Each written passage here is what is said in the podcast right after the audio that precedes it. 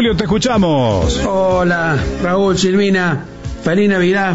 Bueno, en varias oportunidades hemos hablado de las herencias que reciben los nuevos gobernadores de sus antecesores, en particular cuando son de signos políticos distintos y por ende dice que vienen a encarnar el cambio, ¿no? Eh, una de las provincias, y yo lo hemos comentado en otras oportunidades, donde la transición es más compleja es en San Luis. Claudio Poggi, el nuevo gobernador, está usando casi a diario las redes sociales para denunciar que Alberto Rodríguez Sá virtualmente le vació la caja.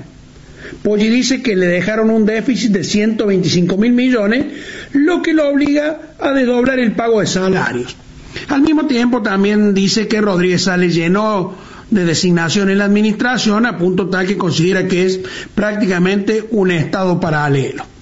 Una de las últimas denuncias, curiosa, fue que hallaron autos y máquinas que pertenecen al Ministerio de la Producción en un galpón de un ex senador en el sur de la provincia, en Nueva Galia, allá cerca de La Pampa. Por ende, Poggi mandó al fiscal de Estado a denunciar al ex ministro de Producción, Marcelo Mitrano, quien debería haber sido responsable de esos vehículos.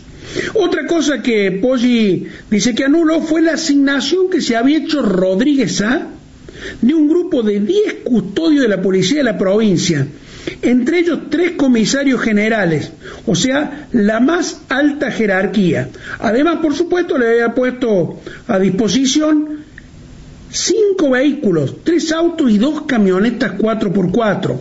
Solo en personal, dice Poggi, esto costaría 130 millones de pesos. Y le cuento la última, que esta también es curiosa denunciaron a la secretaria de Deportes de la anterior gestión, Cintia Ramírez.